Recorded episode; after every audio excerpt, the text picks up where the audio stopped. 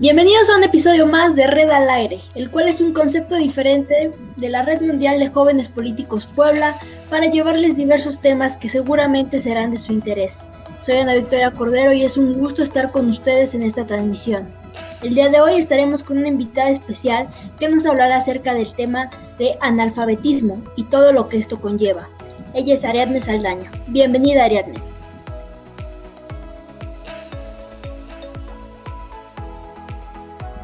Hola Vicky, muchas gracias. Muchas gracias por la invitación y espero que este tema les bueno, nos ayude a entrar en razón un poco más. Al contrario, gracias a ti por estar aquí. Es un placer que nos acompañes en esta emisión. Ariadne, ¿nos puedes hablar un poco acerca de este tema tan interesante para todo el público? Sí, Vicky, claro. Mira, bueno, en general en el mundo siempre ha habido mucha esta condición este problema que nosotros llamamos alfabetismo. En el siglo XVIII, más o menos, fue cuando el analfabetismo fue con, se identificó como un problema social, ya que este limitaba el desarrollo económico y social de un Estado. Como consecuencia de este, la educación básica se estableció como un principio del Estado Nacional actualmente.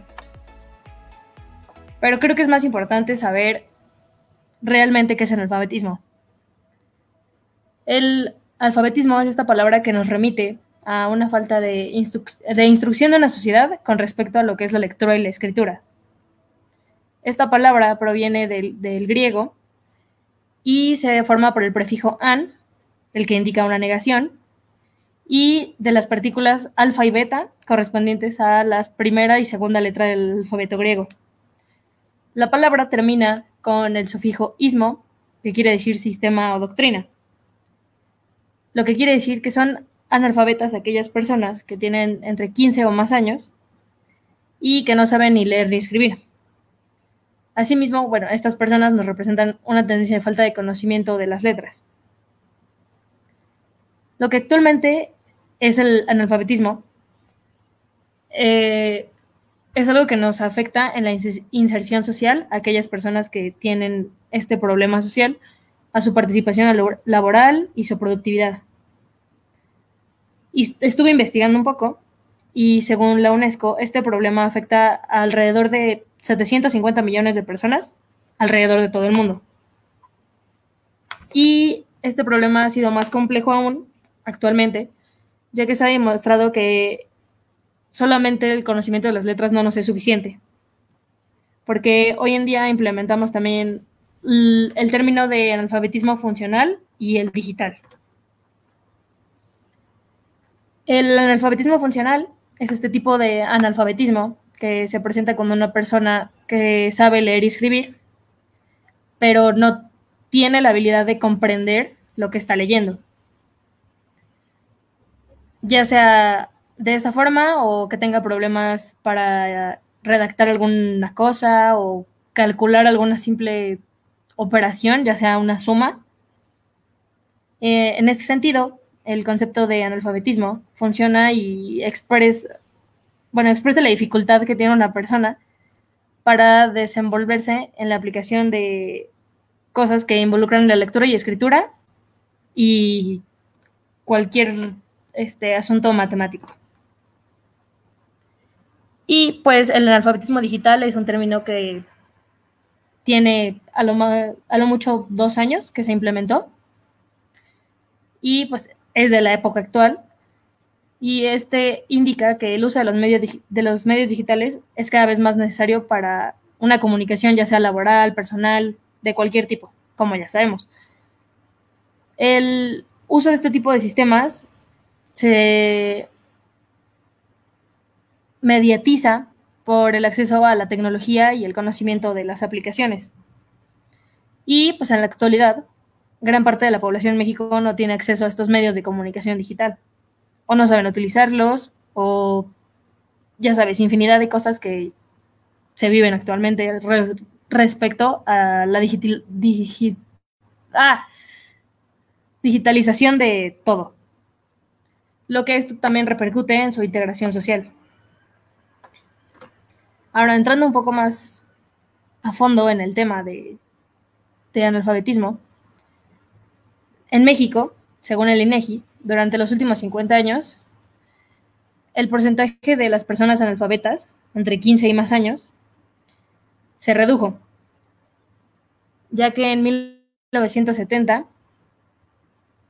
teníamos un 25.8%. Y eh, en 2020 se redujo un 4.7%, lo que es más o menos 4 millones y medio de personas que no saben leer y escribir actualmente. Y según el Censo de Población y Vivienda del año 2020, esto nos indica que 4 de cada 100 hombres y 6 de cada 100 mujeres, más o menos, son analfabetos. Y según este mismo censo, las personas más, más afectadas por el analfabetismo son las personas de 75 años en adelante. Lo que quiere decir que esto de implicar la educación básica como obligatoria está ayudando a que se reduzca el analfabetismo en México. Según un periódico famoso llamado Milenio, el grado de escolaridad en personas mayores de 15 años en el censo de 2020 este, promedió un promedio este 9.7 años, que era una cifra mayor al año 2000 y el 2010. Y pues así como estas estadísticas y datos nos ayudan a saber lo que es y en qué consiste y cómo lo hemos reducido, esto es una, bueno, la propuesta de la educación básica es una solución, bueno, me parece una solución bastante interesante, no sé qué pienses tú, porque siento que nos está ayudando bastante a la mejora de este tema y a evadir los problemas que esto conlleva. Así es, porque sin duda el analfabetismo es una señal de la falta de crecimiento en el país y de una desigualdad que sufrimos, en un modelo en el que hay algo de escasez en el desarrollo humano. Como bien mencionas, en el, analfabetismo incluye diversos aspectos. ¿Tú qué impacto ves que tiene el analfabetismo en, en especial en México, aquí en México? Yo creo que básicamente aquí en México, en el área en que más nos afecta es a la inserción social y a la inserción laboral. No sé si me estoy explicando. Ah, con esto me refiero a que si no sabes leer, escribir, por ende no sabes hacer muchas cosas, pues te afecta más en el hecho de que cómo puedes trabajar para ganarte la vida si no tienes un recurso básico. Siento que ese es el sector que más afecta a nuestro país. Así es, yo concuerdo en esa parte contigo. Em, también eh, en alfabetismo es, hay diversos eh, números, como tú lo decías, que refleja el INEGI. Podemos ver que son las cifras un poco altas, que lo ideal sería que fueran eh, cantidades menores, pero tú, ¿a qué consideras que se deba esto y cuáles pueden ser algunas soluciones para erradicarlo? Qué buena pregunta, Vicky. Mira, mi... Mm, mi... Mis propuestas, bueno, al principio, como tú decías, creo que es muy importante que las cifras son elevadas y que deberían ser menores. Creo que la principal causa de esto, en mi opinión, podría ser la pobreza, ya que al ser de familia numerosa, como es aquí la tradición en México, que hay familias que tienen hasta 15 hijos, son personas de limitados recursos. Al no tener los suficientes recursos para sostener a una familia, creo que los hijos entran en, en el sector laboral desde una muy temprana edad. Hay niños desde tres años que vemos trabajando hasta en los semáforos. Creo que esto influye en los resultados que tenemos hoy en día contra el analfabetismo, ya que al no tener un sustento fijo de, por parte del que conlleva a su familia, ellos tienen que trabajar y no le prestan tanta importancia al sector escolar. Por lo mismo de que no tienen cómo solventarlo. Ya dejando esto de lado, creo que una buena solución sería también brindar como más apoyo a estos sectores de la sociedad. También hay gente que tiene problemas para tener su atención en una sola cosa, todos tenemos diferentes tipos de aprendizaje y por ende hay gente que no, al no sentirte identificado o algo que no te llama la atención para aprender, simplemente no lo hacen o no lo hacemos, incluyéndonos. Entonces creo que también como que estos sectores afectan a los resultados que tenemos, pero creo que mi propuesta sería esa, brindar más apoyo a, a las personas de estos sectores de la sociedad para que puedan tener acceso a su educación y que no lo vean como algo secundario.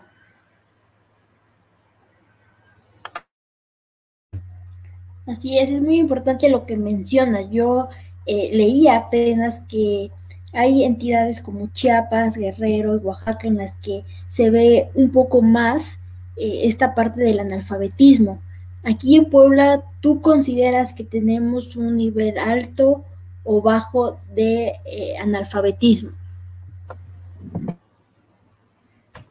Mira, Vicky, por lo que estuve investigando, leyendo, informándome sobre el tema, este, aquí ubicados en Puebla, no estamos ni en un punto muy alto, pero tampoco en uno muy bajo. Estamos en un punto medio, pero es el mismo punto en el que podríamos reducir y decir, hay que erradicar este problema, hay que apoyar a la sociedad, hay que crear programas, hay que ver qué podemos hacer para solucionar este problema.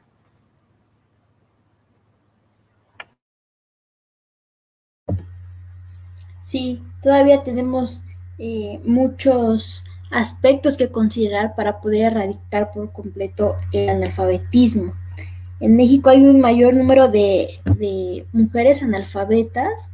Yo estaba leyendo apenas que con 2.677.192 personas, pero eh, también las estadísticas muestran que en los últimos años ha disminuido mucho. ¿Tú a qué consideras que se deba esto?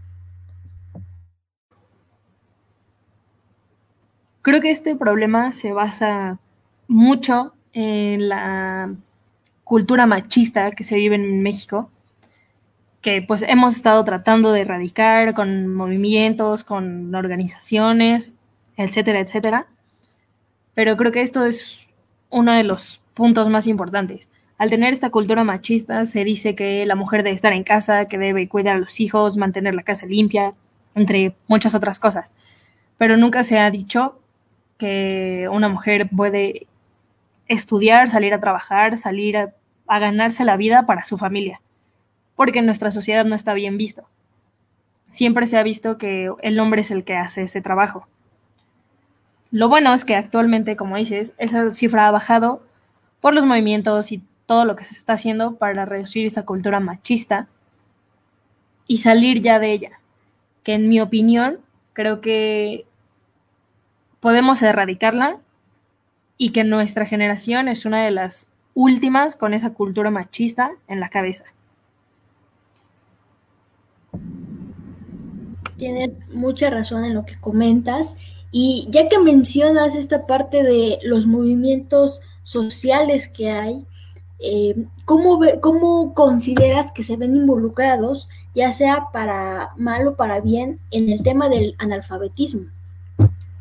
Todos aquellos movimientos que hoy en día eh, se han visto más involucrados en la sociedad, ya existían, pero hoy se le puede dar más difusión y podemos conseguir un cambio. Entonces, ¿cómo consideras que se ven relacionados? Creo que esto está muy relacionado con el, el analfabetismo, debido a que, mira, si tú tienes una persona que no sabe mucho sobre un tema y tú llegas sabiendo más, puedes instruir a esa persona en ese tema. Creo que eso es lo que nos está ayudando mucho con, los nuevos tipos de difusión que tenemos y las marchas y todos estos apoyos sociales que hemos tenido. Creo que nos ayudan demasiado en este tema porque al ser blancos fáciles, por así decir, o sea, refiriéndonos a estas personas analfabetas, tú puedes instruirlas a que cambien, a saber más y a cambiar su opinión sobre cierta cosa. ¿Me explico? Al tú no tener cierta conciencia, digamos, en este caso la cultura machista, tú puedes hacer este cambio en estas personas, ya que al no tener cierto tipo de información al que nosotros tenemos acceso, tú puedes guiarlas hacia lo que nosotros creemos que sea mejor para nuestra sociedad. Sí, esperemos que poco a poco vayamos consiguiendo un cambio, porque esto es para generar un bien común. Entonces todos como sociedad nos debemos ver involucrados, como, como personas, como, como sociedad, como jóvenes, cómo, cómo podemos ayudar a, erradicar este problema, ya sea tú consideras que con proyectos, eh, con propuestas, ¿Qué, opinas respecto a lo que, por ejemplo, los jóvenes en específico podemos hacer con respecto a, la lucha de conseguir disminuir esas cifras de analfabetismo que tenemos en Puebla y en México? Mira, me parece una pregunta muy interesante. Creo que esto es un apoyo para todos. Creo que la solución más viable a este problema sería crear campañas, este, programas de apoyo en el que los jóvenes podamos enseñar a estas personas. Digo, a lo mejor yo sé bastantes cosas de historia, es un tema que me gusta. A lo mejor tú sabes mucho sobre matemáticas, es algo, una materia que se te facilita. Creo que cada quien poniendo su granito de, de arena y gente que sea lo suficientemente paciente y que tenga esa pasión por querer ayudar a las personas, con eso podríamos hacer una gran campaña para poder ayudar a estas personas analfabetas sin tener que recurrir a mucho dinero ni a cosas así. Podemos hacer el cambio nosotros mismos, por ejemplo, regalando asesorías de, no sé, dijeras, yo soy muy bueno en inglés, español, o conozco a alguien que tiene esta condición de analfabetismo y yo puedo enseñarle lo básico para que esa persona pueda mínimo tener esa inserción en la sociedad. Ayudarlo a aprender a leer, a escribir, a sumar, a restar, cosas que le ayuden en su vida diaria para que lo ayuden a entrar en la sociedad y poder tener una mejor calidad de vida. Creo que la solución es esa hacer campañas, crear apoyos, crear... concientizar a la gente de lo que está pasando para que no crean que la sociedad es perfecta y que necesitan, hay gente de ciertos sectores que necesitan nuestro apoyo y que si tú tienes el chance, el valor, todo lo que se requiere para ayudar a estas personas, hacerlo. Me parece una excelente idea lo que comentas de, todos ayudarnos, porque, como lo decía, es para generar un bien común. Entonces me parece una excelente idea lo que mencionabas. En cuanto al tema que estamos actualmente todavía viviendo de la pandemia, ¿consideras que fue un factor que se vio involucrado para eh, agraviar un poco el tema del analfabetismo?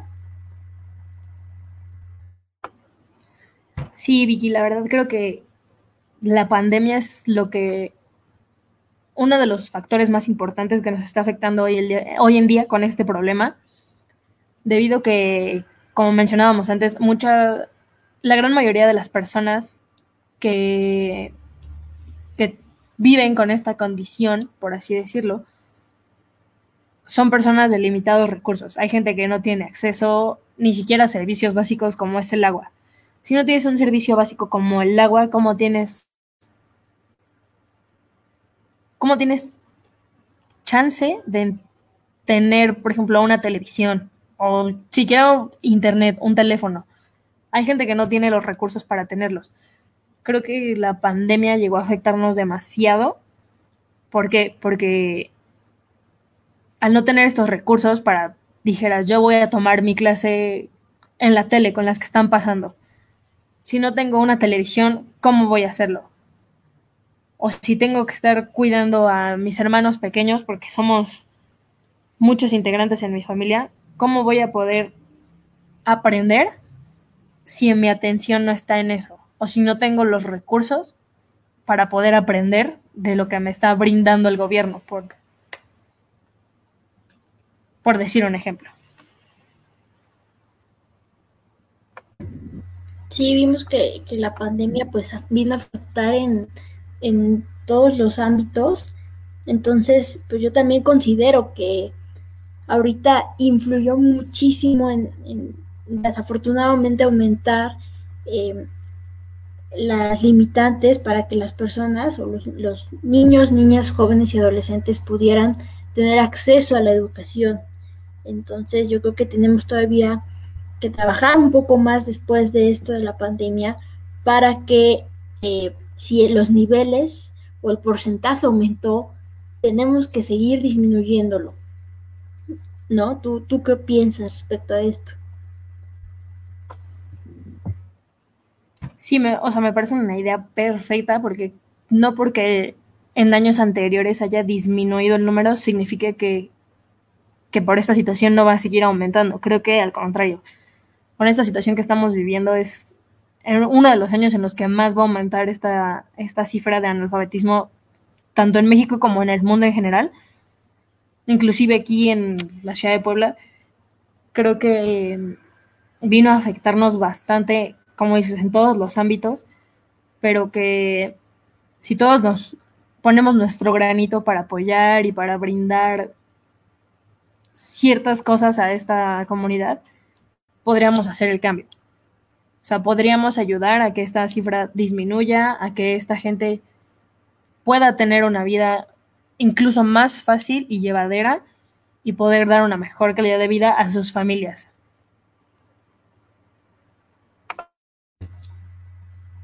¿Tú qué opinas de la idea de que en algún momento se pueda erradicar este problema? lo ves imposible, lo ves difícil, lo ves fácil.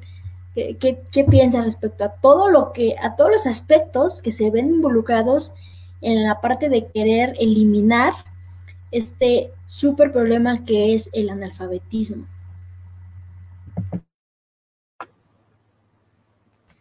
Bueno, yo creo que sí es algo difícil erradicar este problema, pero yo siempre he pensado que nada es imposible entonces, con suficiente trabajo, con suficiente, o sea, con suficiente apoyo, con suficientes ganas de hacerlo, es posible. No es fácil, pero si todos trabajamos por ayudar y para tener un bien social como lo es este, creo que se puede hacer, se puede lograr, simplemente es cosa de tener el apoyo y de no ser egoístas con lo que algunos hemos tenido la gran fortuna de recibir y no lo veo imposible.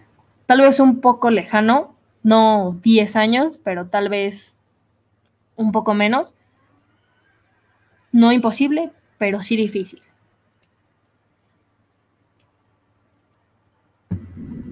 Sí, ojalá, ojalá podamos hacer eh, todos un, un, cambio ir aportando para que esto se vaya erradicando.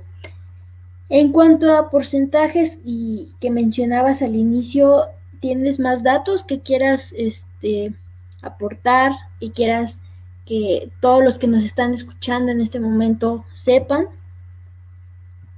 En cuanto a, lo que mencionabas que del INEGI, eh, yo veía, por ejemplo, una gráfica que abarcaba desde 1970 hasta el 2020 y mencionaba este, una, una diferencia de que en 1970 era un 25.8% y en el 2020 bajó a 4.7%.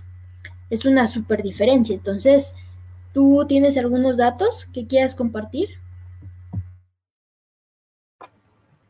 Sí, mira, bueno, referente a lo que me estabas diciendo del INEGI, sí, ha, ha disminuido en gran cantidad y eso es muy bueno. Aún las personas contadas, según el INEGI en el año 2020, son cuatro millones y medio de personas que aún no saben leer y escribir, que son las que están contadas. Digamos que a lo mejor se cierra 5 millones por cualquier situación en la que no se hayan contabilizado a todas las personas. Quiero creer que no es el caso, pero siempre hay que calcular algún margen de error en el que puede pasar. Eh, bueno, te comentaba justo hace rato que el grado de escolaridad en México en personas, o sea, en personas mayores de 15 años, entre el año 2000, entre el año 2000 y el año 2020, aumentó muchísimo, da un promedio de 9.7 años por persona, y en los años 2000 y 2010 eran un 7 años y medio, 8 años, ya exagerando, que era gente que tenía posibilidad, no gente que tenía limitados recursos. Y mira, también, bueno, se dice que son cuatro hombres de cada 100 y seis de cada 100 mujeres. Lo que, como comentábamos hace rato, son afecta un poco más a las mujeres por el hecho de la cultura que se vive en México. Y pues generalmente son igual alrededor de 750 millones alrededor de todo el mundo, las personas que son analfabetas. Igual creo que es importante contar algún margen de error en el que no se contabilice cierta cantidad de personas, pero yo creo que si podemos hacer el como el cambio en una sociedad como la nuestra, digamos, en la ciudad de Puebla, se puede hacer en todos lados. Y estaba, cuando estaba leyendo investigando, me di cuenta de que Puebla se mantiene en una de las sociedades, no con el número más alto de analfabetismo, ni con el porcentaje, ni nada por el estilo, pero sí tenemos un número bastante alto y creo que es importante reducirlo.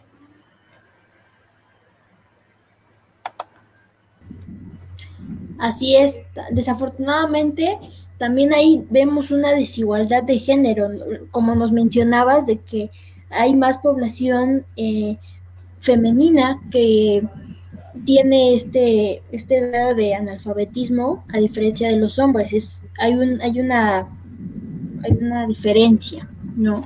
Entonces también ahí vemos un poco de desigualdad de género.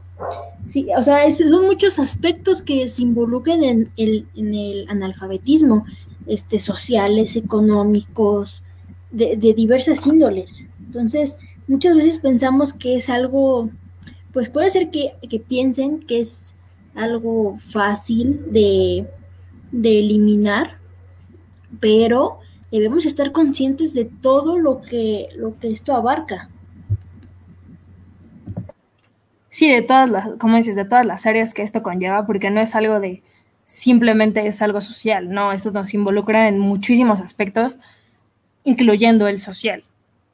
Mira, justo tengo aquí el, la medición que se observa desde, desde hace 10 años en Puebla sobre el analfabetismo este pasó de 412.795 casos en 2010 a 436.309 en 2020.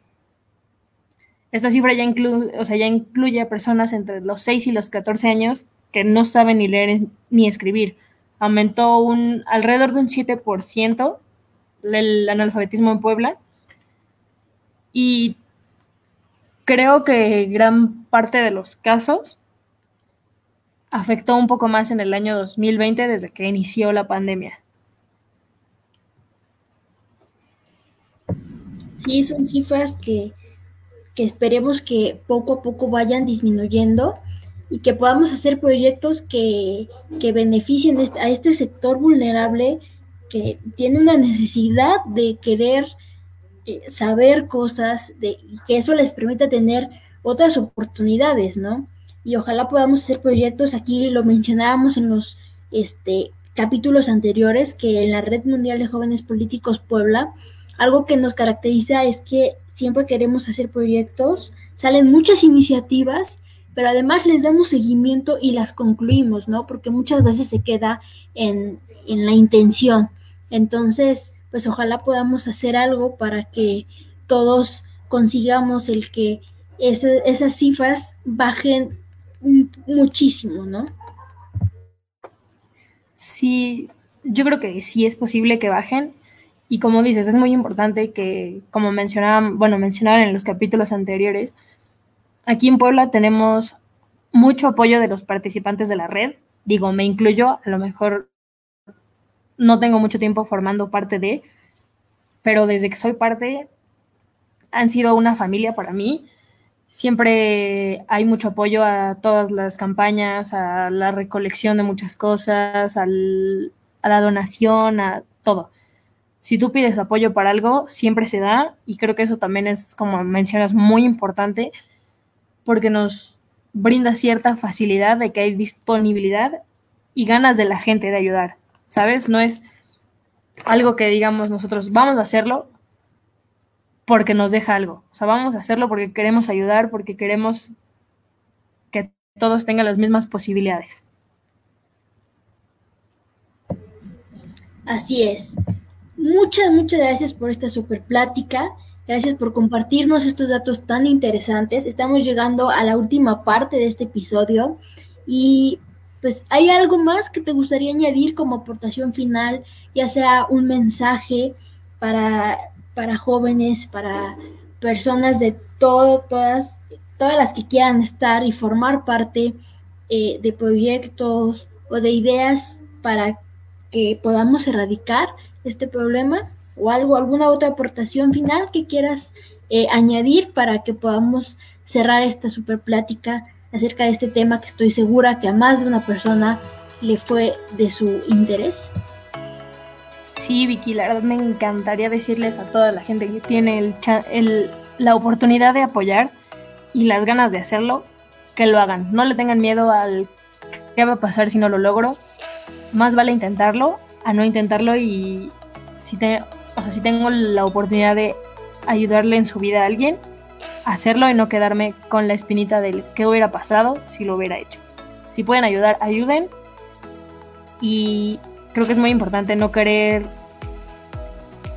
lastimar a las personas en el camino, sino ayudar a las personas que puedas en el camino de la vida y llegar a tu punto en el que te sientes pleno y feliz con lo que has hecho y cómo has ayudado.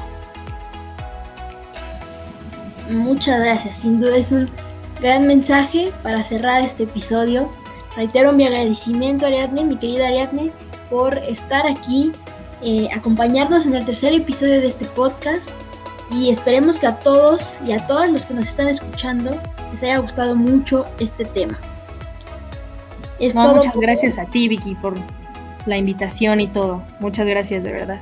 Al contrario, fue una gran plática. La disfruté muchísimo. Gracias por todos los datos que nos aportaste y fue un gran, gran tema.